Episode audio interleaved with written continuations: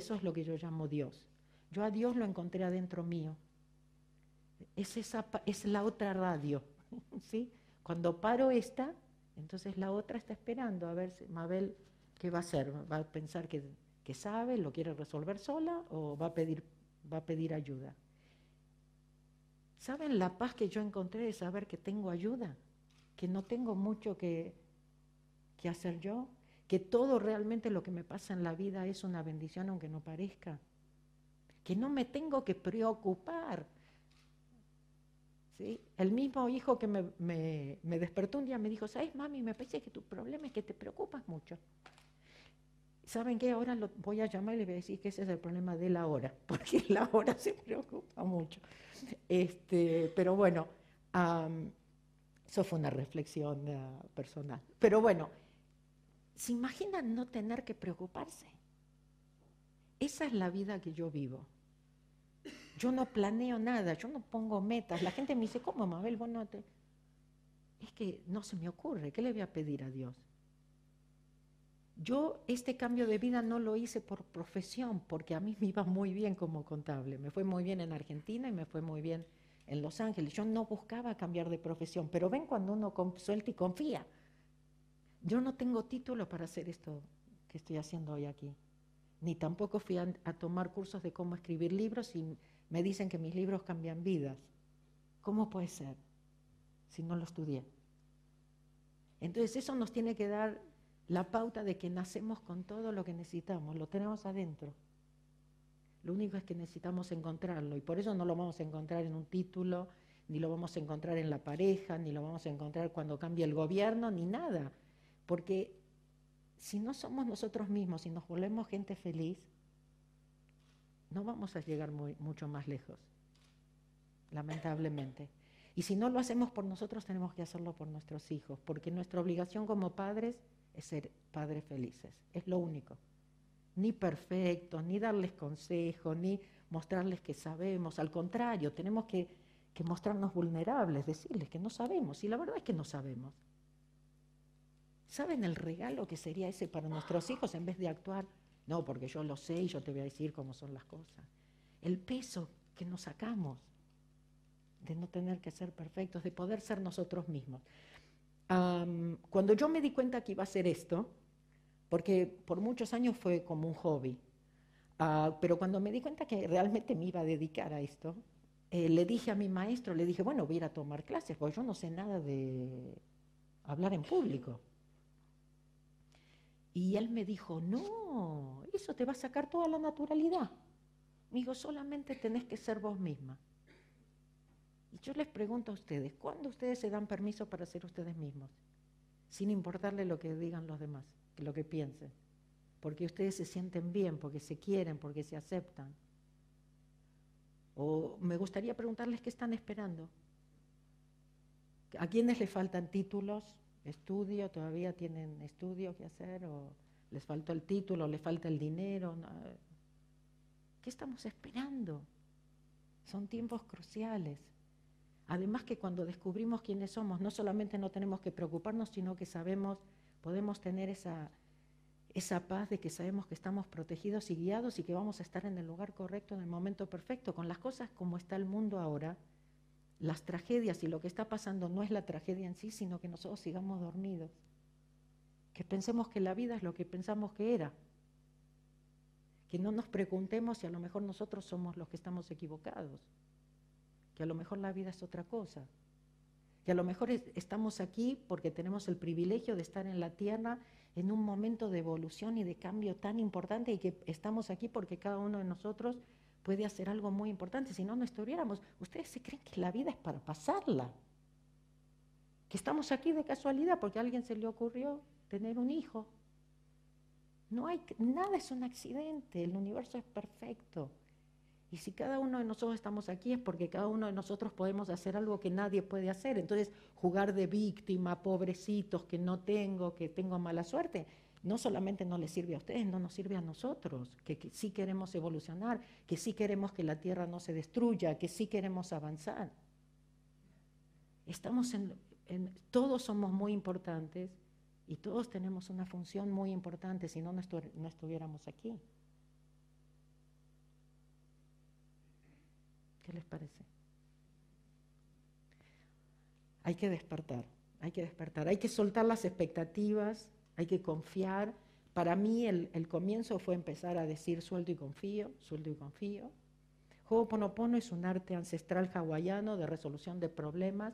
Los problemas no son lo que nosotros pensamos, los problemas son, ¿se acuerdan álgebra? La X, lo desconocido. Nunca vamos a saber. El intelecto no, no puede saber. Porque los problemas son oportunidades para corregir errores. La palabra Ho'oponopono quiere decir cómo corregir un error. La vida es solamente el monitor, ¿no es cierto?, del, del ordenador. No me gusta lo que veo, por más que le hable al monitor, olvídense, ¿eh? nada cambia. Ah, pero si aprieto la tecla de borrar, la única posibilidad de resolver lo que nosotros llamamos problemas es borrando. Porque si no, la vida se sigue repitiendo. Y voy a seguir repitiendo lo mismo. Después digo, ay, es que, bueno, tengo que borrar. ¿Qué es lo que está en mí? Entonces, ¿por qué no es para todos? Porque nosotros en Juego Monomono también hablamos de 100% responsabilidad. Y hay gente que no quiere tomar responsabilidad. Y no, es mi vecino, yo tengo pruebas que es mi vecino. Bueno, yo cuando me di cuenta que era 100% responsable me sentí libre por primera vez en mi vida. Pero dije, ah, yo lo creé. Yo lo puedo cambiar. Pues cambiar a todos los demás es... Y, yo lo hacía bastante bien, ¿eh? los convencía. Pero yo no era feliz. Entonces, ¿qué me servía que me aceptaran los demás, que hablaran bien de mí, si yo, yo no me llegaba, porque yo no me quería? Entonces, el mejor regalo para nuestros hijos también, ¿no? Enseñarles de que ellos sean, que sepan que no están solos, que, que les demos permiso para ser ellos mismos. Y bueno, me encanta trabajar con gente joven, me parece que es importantísimo. Por suerte, siempre tengo la posibilidad, se me presentan posibilidades para hablarles. En Puebla, México, le hablé a casi 1.500 estudiantes de último grado de la secundaria y por una hora y media yo misma me sorprendí de cómo me prestaban atención, pero lo, lo más interesante fue cuando al final muchos quisieron pasar al escenario y, confirmar lo que yo les había dicho, confirmar como algunos de ellos ya de alguna forma practicaban eso por la madre, por el padre, que, ¿no es cierto? O cómo ellos pensaban. Interesantísimo. en, en, México hay un preescolar que mm, las maestras todas practican Ho'oponopono, entonces me invitaron y, me invitaron a los padres para que yo les cuente a los padres ¿no? de, de Ho'oponopono. Y mm, hablaba con los chicos y les preguntaba, ¿no? Les dije, les dije, ¿cuántos de ustedes pueden hablar con la mesa? Todos. Y digo, ¿y la mesa qué les dice? dice, a mí me dice que soy muy linda. Eh, ¿Cuántos de ustedes tienen un amigo invisible? todo. a mí mi, amigo invisible me lleva, y este, yo conozco muchos, muchos lugares porque me lleva... Pero nosotros qué hacemos si nos dicen eso? Los medicamos, ¿no? No, hay algo malo con ellos. No, me parece que los que necesitamos medicación somos nosotros. Cuando mi maestro vino por primera vez a Los Ángeles, que yo lo invité para y que yo iba a organizar, me dijo que mi lavarropa le preguntó si era él era el tipo del Ho'oponopono. ¿Se imaginan que mi lavarropa sabía que venía el tipo de Ho'oponopono? ¿Se dan cuenta que qué mal que andamos nosotros? Porque pensamos que sabemos o porque estamos todo el tiempo hablando y en el ruido y perdiendo tiempo hablando de que mal van las cosas. ¿Cómo invertimos nuestro tiempo? Es muy valioso, muy demasiado valioso para perderlo. Ahora, les digo, hay gente que no le va a gustar que ustedes estén en paz o que estén felices, pero ustedes tienen una decisión que hacer, o ser diferentes inclusive, ¿no? Hay que ver si se animan. Cuando hay gente dice, no, pero ¿cómo te puede pasar si estás haciendo juego bonopono? Dice, suelto y confío, suelto y confío. Entonces, bueno, yo no planeo, yo no tengo una agenda que eh, estoy ocupada por los próximos dos años, porque pobres mis organizadores tienen que esperar al último momento hasta que digo, ok, voy a venir. Julián es realmente una excepción que me obliga a ponerle una fecha para el año que viene. Pero el resto ya sabe que unos meses antes yo digo, bueno, ¿qué te parece? Una cosa así, ¿no? ¿Cómo, cómo se abren las cosas? ¿Cómo pasan las cosas? Les cuento, tuve la oportunidad de, eh, conocer al, al Papa eh, Francisco, ¿no? Se me, estoy en Israel, me surge la invitación, yo dije, no, mejor yo tengo que ir a Madrid otra vez, vuelvo en mayo, ¿por qué no voy? Y después cuando veo la invitación formal digo, no, me parece que tengo que ir, que es importante. Bueno, cambio el pasaje. Llego medio tarde, ¿no?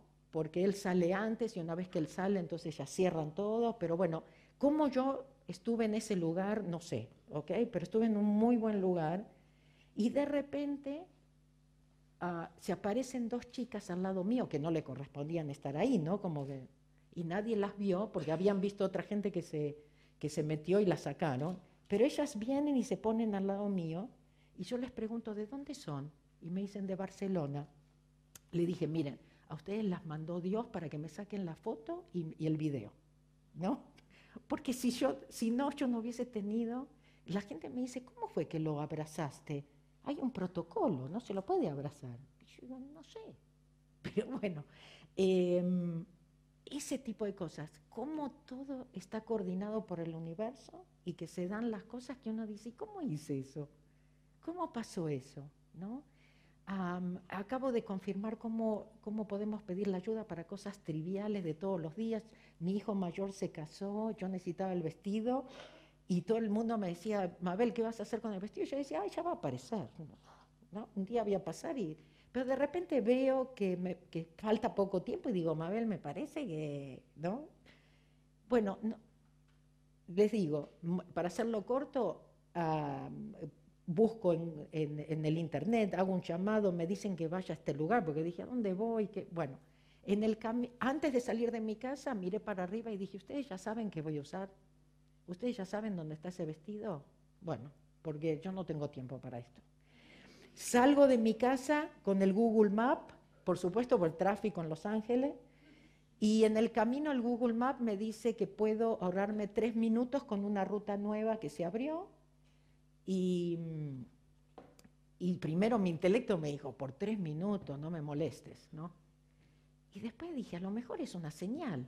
Bueno, porque tomé la otra ruta que se abrió, que me ahorraba tres minutos, pasé por un ah, shopping center que era la tercera vez en 34 años que vivo en Los Ángeles, o sea, no es el lugar habitual.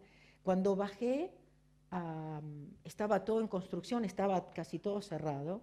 Eh, cuando ya me iba, porque dije, bueno, acá no es, pasé por un department store, Bloomingdale's, entré y ahí estaba mi vestido.